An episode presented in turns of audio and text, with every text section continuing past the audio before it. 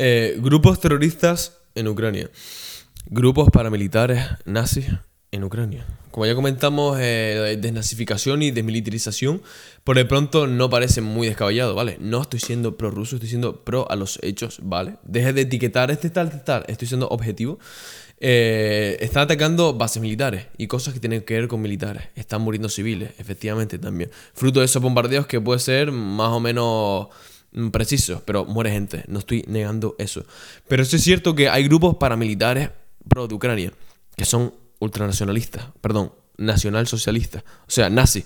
Y tú ves las imágenes, ¿vale? Y tú dices, cabrón, nazi, como la SS, como la, la mm, las camisas azules, me da, que eran los, los italianos, las camisas negras de Mussolini, ¿sabes? Milicias pro nazi, a favor de los nazis.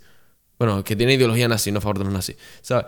Y como que es cierto que dicen que mm, desde que empezó la guerra en Crimea, ¿vale? Eh, rusos pro-ucranianos. Pro-ucranianos estaba la milicia, el ejército ucraniano, con eh, militantes. O sea, con, entre comillas, mercenarios que eran pro de los intereses de Ucrania y había mercenarios pro intereses rusos. Que sería la. Vamos, la guerra civil que hay, básicamente, entre estos dos bandos: el ejército ruso con los milicianos rusos y el ucraniano con sus respectantes eh, milicianos. Y como que ahí controlan ciudades. Y Putin argumenta que esos milicianos ucranianos están bombardeando y dando por culo posiciones ucranianas, perdón, posiciones rusas. Entonces va a defender la, a Donbass, la región del Donbass, de esos ucranianos, ¿vale? De esos ucranianos mercenarios que están ahí, no es mentira, ¿vale? Pero sí hay ciertos grupos nacionalsocialistas en, en, en Europa y lo que es más preocupante, que las armas que enviamos desde Occidente van a parar en manos de estos grupos radicales. No solo al Estado, lo que comentamos antes, van a Ucrania, pero no para el ejército, también para, estos, para las milicias, ¿sabes? Y hay que tenerlo muy en cuenta porque, siendo objetivo, un poco nazi sí es. Y Zelensky también pedía una limpieza étnica. Esto es verdad en la guerra del Donbass. Recordemos que este conflicto comenzó en 2014, ¿vale? 2014. Y lo que estamos viendo últimamente es Rusia mala, Ucrania buena, ¿vale? Pero tiene mucha historia detrás. Y cuando pasó lo del Euromaidan y la gente, bueno, había, se dividieron la sociedad, ¿vale? Como está haciendo Europa ahora mismo, eh, tristemente, otra vez, eh, los pro-europeos y los pro-rusos, ¿vale? Si Ucrania no era pro-Ucrania, ¿vale? Entonces eras el enemigo, porque eres ruso en Ucrania, en serio. Y como que marginaban esa minoría rusa. Marginaron esa minoría rusa y digamos que en la región del Donbass, ¿vale? Esas dos repúblicas independientes de Donetsk y Lugansk, eh, digamos que, que se recrudeció muchísimo la cosa y el gobierno ucraniano hostigó muchísimo, muchísimo a civiles inocentes, por solo por ser rusos. O sea, él quería que toda Ucrania fuera Ucrania, fuera de ucranianos, no rusos no ruso. Por tanto, es una limpieza étnica tipo la que hizo Milosevic, la que quiso hacer Milosevic en Serbia alrededor de, la guerra de, los Balcanes. Algo así, pero mirado por el lado bueno. ¿Por qué? Porque Zelensky es Occidente. Y Occidente, aunque haga cosas malas, sigue siendo Occidente. por eso tiene el beneplácito de, de, nosotros, los europeos, que todo eso pase. Así que Ucrania, digamos que sí hace limpieza étnica, sí tiene grupos terroristas armados, eh, nazi también, y sobre todo que, que en ninguna guerra todos son malos, nada del bueno es bueno. Y muy corrupto Ucrania, que ya tocaremos, si te interesa, lo sabes en lo, lo, que tendrás al final del programa, ¿vale? En todas las notas.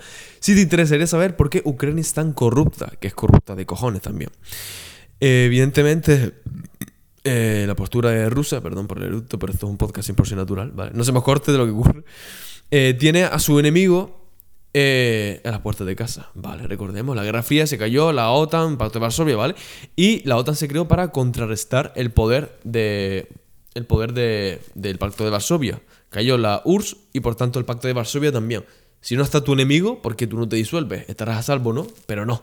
Si no me equivoco, en el 99, ¿vale? La OTAN hizo un escrito, un escroto, en el que no iba a expandirse más al este. Mentira cochina. Lo siguen haciendo.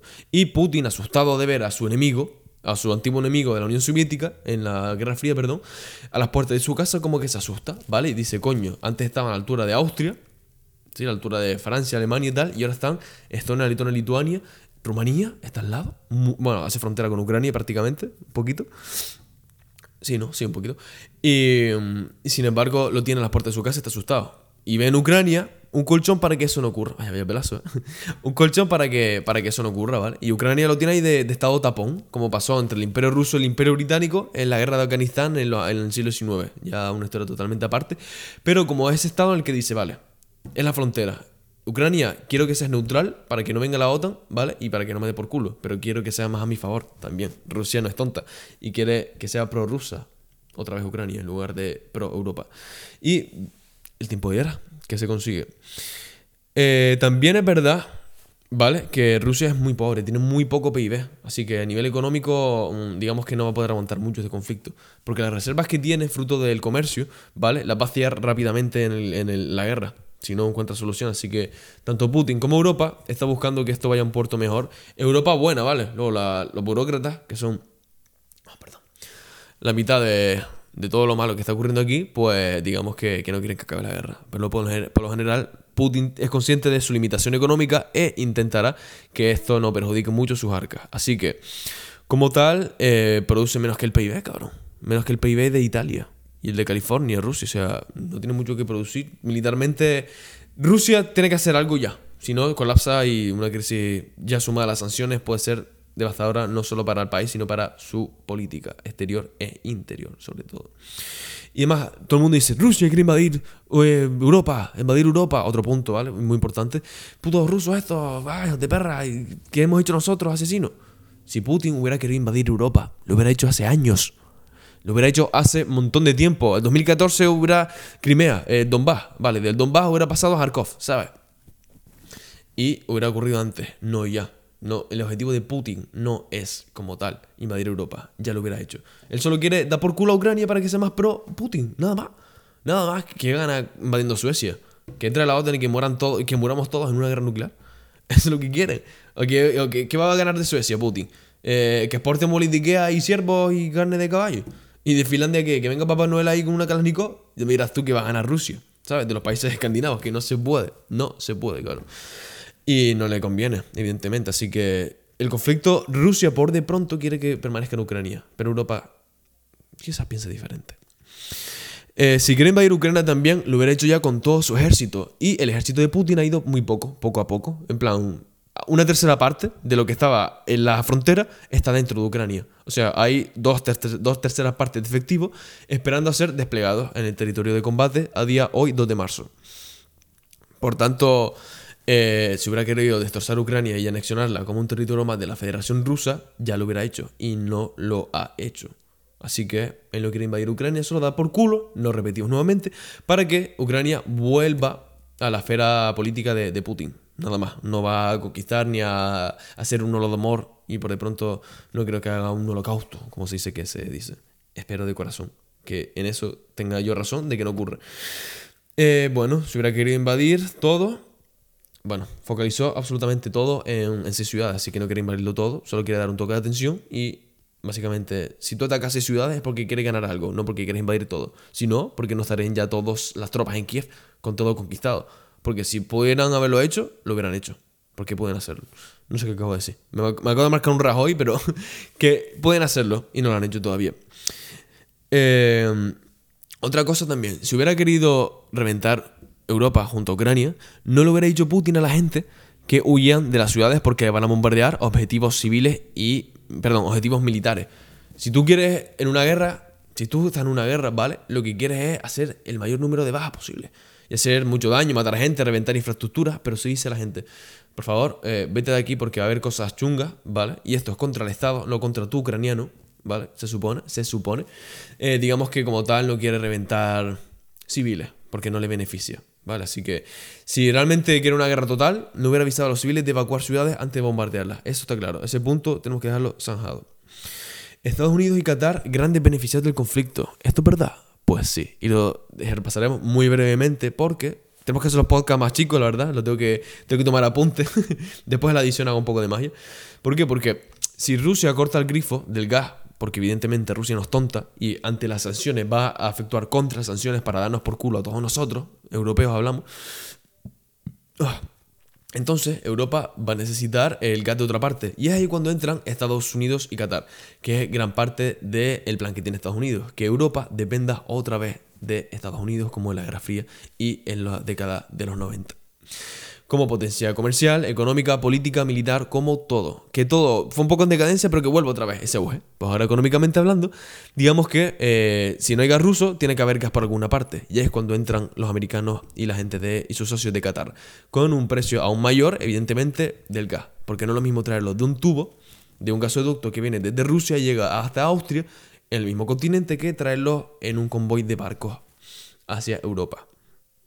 Por tanto, eh, la idea que tiene de, de, ganar económicamente la guerra, Rusia quiere llevarlo a cabo, perdón, Estados Unidos, y quiere volver a ser potencia hegemónica a costa lo que sea, vendiéndole a sus socios los productos que antes tenían pero más caros, negocio redondo para el gobierno de, de el gobierno super prorruso de, de Biden, ¿no? que ama a los rusos, mentira. Eh, también mencionar que Ucrania produce el 90% de neón. De neón. O sea, digamos que el sistema operativo de numerosos, eh, sobre todo tableros informáticos, ¿vale? Depende del neón. Y Ucrania es uno de los principales exportadores del mismo. Así que Estados Unidos quiere recuperar dicho control, el territorio, hacerlo más grande para poder exportar ese neón a sus industrias. Importar, perdón, esa, ese neón a sus industrias estadounidenses. Como Taiwán tiene sus, microchips, ¿vale? Ese material que va con los microchips. Pues Ucrania tiene el neón, que tanto le interesa a Estados Unidos, así que quiere aumentar también nuevamente y todavía más su influencia en Ucrania para salir bien parado con el neón y para su industria. Estados Unidos empezó provocando a Rusia con que la con que Ucrania entrase en la OTAN. Perdón, pero me sigue yendo un montón la garganta, pero voy a intentar hacer mi mayor esfuerzo por ustedes, ¿vale? Eh, Estados Unidos, ¿vale? Eh, desde, el Euromaidan, ¿vale? El Euromaidan fue principalmente porque tanto Europa, ¿vale? Eh, contra la OTAN, la Unión Europea y la OTAN, financiaron muchísimos eh, partidos prorrusos, prorrusos, perdón, proeuropeos. Venga, gente, vamos a financiar eh, cosas a favor del Euromaidan, que sean más proeuropeos que prorrusos, y la cosa salió más o menos bien. Y la OTAN quiso meter los chicos y venga, Ucrania, un a la OTAN, tal. Pero como ya comentamos, Rusia no quiere invasores cerca de su frontera y por eso lo de ahora. Así que gran parte de la culpa es de Estados Unidos y de Occidente, no podía faltar. Eh, también a Estados Unidos le interesa la guerra porque eh, se blindó para las negociaciones con Rusia, rechazando todas sus peticiones para la desescalada. Ya esto pensó a principios de enero, ¿vale? Que, que el presidente exterior es eh, bueno, un nombre ruso potente, eh, dijo que, Rus, que Estados Unidos no quería negociaciones para la desescalada, sino que se negó completamente a lo que proponía los rusos y día hoy, miércoles 2, Estados Unidos le dijo a Ucrania que no se reuniese con Rusia. O sea, Rusia, Estados Unidos no quiere la paz. Estados Unidos quiere que continúe el conflicto porque si no, no, le diría a Ucrania, ve a las negociaciones. Le dijo, no vayas a las negociaciones porque a mis intereses no le beneficie que haya paz. ¿Entienden la diferencia? Lo que está pasando. Así que Estados Unidos quiere más guerra porque si no, ya hubiera pedido la paz y no la ha pedido. De hecho, rechaza cualquier intento. Se van a reunir nuevamente, no sé qué ha pasado, pero Estados Unidos no está muy contenta con dicha reunión. Y cosas más heavy que puede pasar. ¿Vale? China sabe que Estados Unidos quiere desestabilizar la zona para recuperar hegemonía. Eso no es absolutamente ningún secreto, ¿vale? Y está ocurriendo y China lo sabe. Y por tanto se hace más o menos loco, pero como es su socio comercial, no puede dar por culo a un socio comercial y Europa tampoco. Así que China va a ser neutral política y económicamente por el momento. Y quién sabe si esto puede escalar a algo totalmente peor, ¿vale? Eh, con un atentado de falsa bandera. Como hizo Estados Unidos en la guerra de Vietnam, que reventó un buque cerca de la costa vietnamita, o como hizo Estados Unidos en la guerra con Cuba, en la guerra en Cuba con España, que reventó el Maine, el famoso buque del Maine, para justificar así la invención, la invención, soy ahora Disney, la invasión de Estados Unidos en Cuba y derrotar ya así al imperio español para siempre. Y digamos que Estados Unidos busca justificaciones para sus guerras que ellos mismos se crean. Y quién sabe que ellos buscan la guerra esperando que caiga una bomba en algún territorio de la OTAN, o ellos mismos hagan cosas en su territorio para que parezcan rusos y así justifican una invasión. ¿Quién sabe? Ejemplos hay muchísimos y no tenemos ninguna duda de que eso podría ocurrir, porque hay evidencia histórica de que las falsas banderas están ahí y hoy día más que nunca con toda la tecnología mediática de información y militar que hay. Así que muchísimo, muchísimo ojo con eso porque también es cosa muy seria.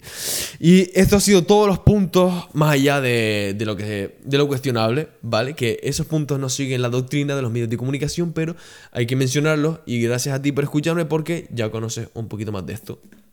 Y eh, de corazón, gracias, gracias por formar parte de esto y estar aquí en estos 30 minutos, ¿vale? Muchísimo. Y bueno, para cualquier consulta o si me quieres comentar algo, ¿vale? O para, bueno, para charlar como dos personas que tienen que aportarse mutuamente, te dejo aquí abajo tanto mi Instagram como mi correo electrónico, a la par que mi canal de YouTube, ahora que esperemos que esto pueda subirse correctamente. Ya verás ahí los microcontenidos. Y, y bueno, comenta, comparte con tus amigos, ¿vale? Que a los que les guste estos temas o tú sepas que le puede beneficiar pensar un poquitito más allá, te lo agradecería de corazón. Suscríbete en tus plataformas de podcast favoritas. Estamos en Spotify, en Apple Podcast, en Evox, en, Amazon Music. Ya estamos en Amazon Music. Gracias a Dios. Se pudo hacer, se pudo hacer. Y eh, también, no solo en Amazon Music, sino también en YouTube, que estamos ahí creando micro contenido poco a poco un poquito más elaborado y esperemos que ya puedan verme la cara y no solo una cosita ahí un, de audiograma, algo más elaborado. Eh, puntúa, ¿vale? En tu plataforma de podcast favorita. Si puede ser 5 estrellas u 8, mejor, ¿vale? 8 estrellas, por favor, Spotify a, a liberalismo para principiantes. Nos vemos pronto. Eh, las notificaciones para que no te pierdas ningún episodio. Y muchísimas, muchísimas gracias de corazón por el tiempo dedicado y por formar parte de este proyecto. Gracias y cuestiona absolutamente todo lo que te cuenten los medios. Hasta pronto.